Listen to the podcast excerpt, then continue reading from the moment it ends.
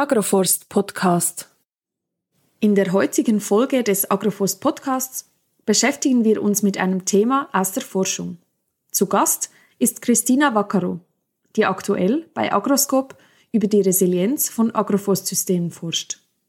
Letztes Jahr hat sie in der Gruppe Agrarökologie an der ETH Zürich erfolgreich ihren PhD abgeschlossen. Das Thema ihrer Doktorarbeit waren ökologische und biologische Auswirkungen auf das Wachstum von Unterkulturen in silvoarablen Agroforstsystemen der gemäßigten Zone. Christina untersuchte unter anderem eine sogenannte CCP von Weizen in Agroforstsystemen. Aber was genau ist eine CCP? Ja, CCP steht für Composite Cross Population und es handelt sich dabei um eine zusammengesetzte Kreuzungspopulation. Zusammengesetzt heißt hier, dass eine Mehrzahl etablierter Sorten miteinander gekreuzt wird und diese Nachkommen wiederum miteinander gekreuzt werden.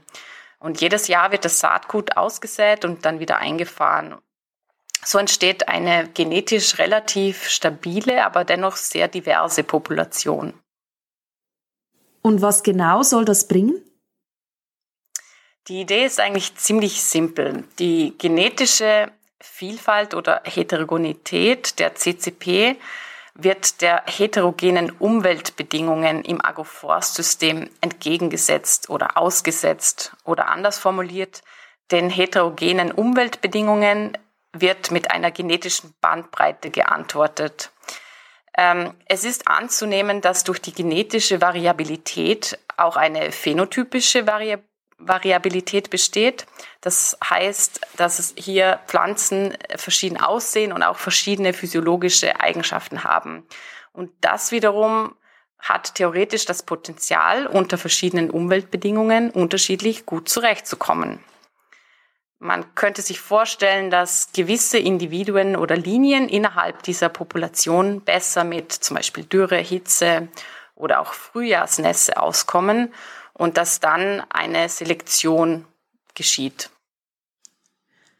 Christina spricht hier von Selektion, genauer von der natürlichen Selektion. Es entscheidet kein Züchter, welche Eigenschaften der Pflanze wünschenswert und deshalb zu erhalten sind, sondern die Selektion geschieht als Folge der Anpassung an herrschende Umweltbedingungen. Die Individuen, die sich am besten an die Umweltbedingungen anpassen können, können sich erfolgreich fortpflanzen. Mit der Weitergabe der genetischen Anpassungen an die nachfolgende Generation soll der Erhalt der Art in dieser Umgebung und unter diesen Bedingungen gesichert werden. Der Gedanke ist also, in Agroforstsystemen, die ja selbst durch Vielfältigkeit charakterisiert werden können, wachsen Unterkulturen mit einer großen genetischen Vielfalt am besten, weil sie sich besser mit dem System weiterentwickeln können. Wir wollten nun von Christina natürlich wissen, Wurde diese Annahme durch Ihre Resultate bestätigt? Also meine Arbeit hat ja leider nur eine Saison umfasst. Also ich habe jetzt nicht äh, mehrere Jahre lang untersucht, ähm, äh, wie, äh, ja, wie, wie, wie auch eine mögliche Selektion dieser verschiedenen Phänotypen aussehen könnte. Aber, ähm, und das war ziemlich überraschend, wir hatten ja die Arbeitshypothese, dass ähm, die, die CCP im Vergleich zu einer etablierten Sorte, in unserem Fall die Viva Winterweizensorte, ähm, ja, dass die CCP in Baumnähe zum Beispiel besser abschneidet, weil wir vermutet haben, dass sie da eben durch diese genetische Vielfalt einen Vorteil hat. Interessanterweise haben wir das nicht gesehen. Was wir gesehen haben und was ein ziemlich wesentliches Resultat war, ähm, das war, dass die CCP ertragsmäßig durchaus an die etablierte Sorte Viva herankommt. Konkret war es so, dass bei den zwei untersuchten Standorten im Kanton Schwyz in einem Fall der Ertrag der CCP annähernd gleich war. Also statistisch gesehen war er gleich. Und im zweiten Fall war der Ertrag weitaus höher als bei Viva, weil Viva an diesem Standort ertragsmäßig versagt hat. Man muss jetzt natürlich vorsichtig sein, es waren nur zwei Standorte, aber bei diesen zwei Standorten war es so, dass die CCP stabiler war, in dem Sinne, dass trotz unterschiedlicher Standorte eine vergleichbare Ernte eingefahren werden konnte. Christina hat in ihrer Arbeit etwas beobachtet, das auch andere Wissenschaftler dokumentiert haben. Nämlich, dass unter unterschiedlichen Anbaubedingungen, wie das zum Beispiel bei verschiedenen Standorten oder am gleichen Standort über mehrere Jahre hinweg betrachtet der Fall ist, die erhöhte Diversität innerhalb der CCP gegenüber einer Reinkultur zu einer erhöhten Ertragsstabilität führt. Bei der CCP konnte ich jetzt zwar nicht feststellen, dass äh, in Baumreihennähe äh, eine Interaktion zwischen ähm, eben Distanz und Sorte stattgefunden hätte. Aber was natürlich auf jeden Fall so ist, so sind ja dann auch früher die Landrassen entstanden. Wenn eine CCP immer wieder am selben Standort angebaut wird, dann ähm, gibt es hier eine Anpassung. Und das ist auch ein Ansatz, äh, wodurch die genetische Vielfalt eben ja in ihrem Potenzial voll abgeschöpft werden könnte. Ein anderes wichtiges Ergebnis war, dass ähm, die Qualität von der CCP leider noch nicht ganz an die ähm, Qualität, also hinsichtlich Proteingehalt und Backqualität, äh, an Viva herankam.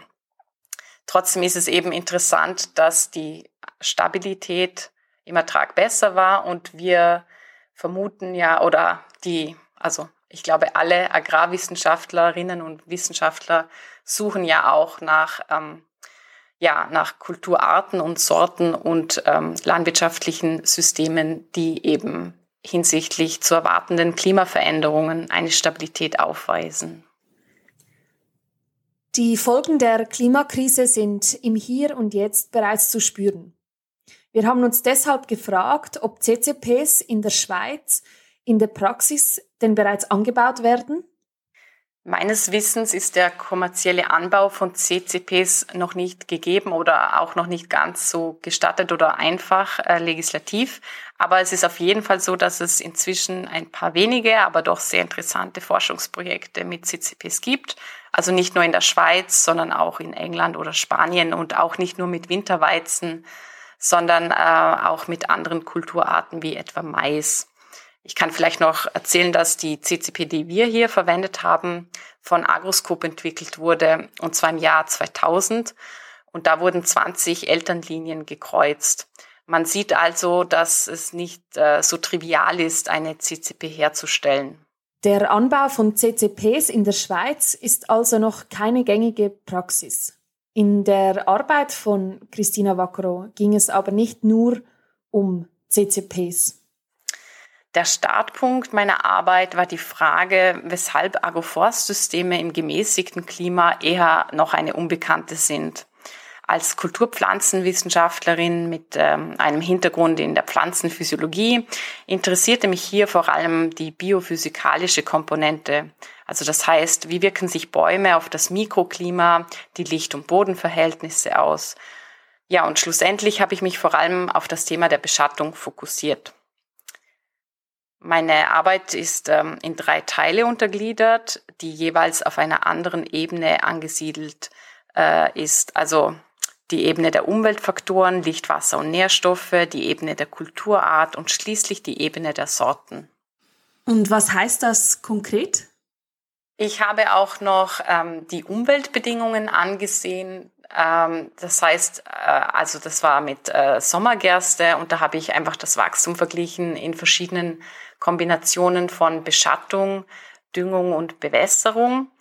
Ähm, das war aber ein bisschen schwierig mit den Ergebnissen, weil ähm, ein paar Dinge nicht so gut geklappt haben in der Feldforschung.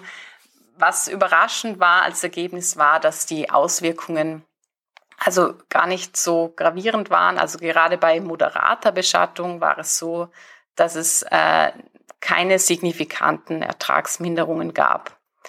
In einem äh, weiteren Forschungsprojekt äh, habe ich ähm, noch verschiedene Kulturarten untersucht, die Ackerbohne neben der Sommergerste und dann auch noch den Raps.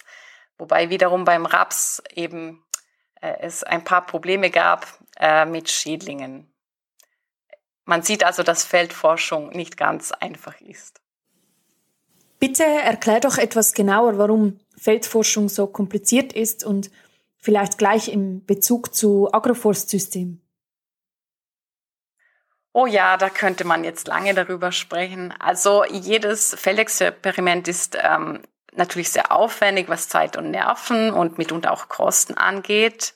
Äh, was es aber auch einfach schwierig macht, ist diese biologische Variabilität in ein kontrolliertes ähm, Setting zu geben.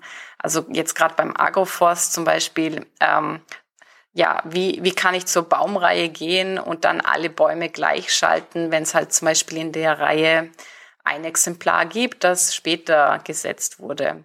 Oder wie kann ich garantieren, dass die Bodenverhältnisse wirklich homogen sind? Mit diesen Dingen muss man sich eben in der Feldforschung auseinandersetzen und dann wiederum die ganzen ähm, Replikate.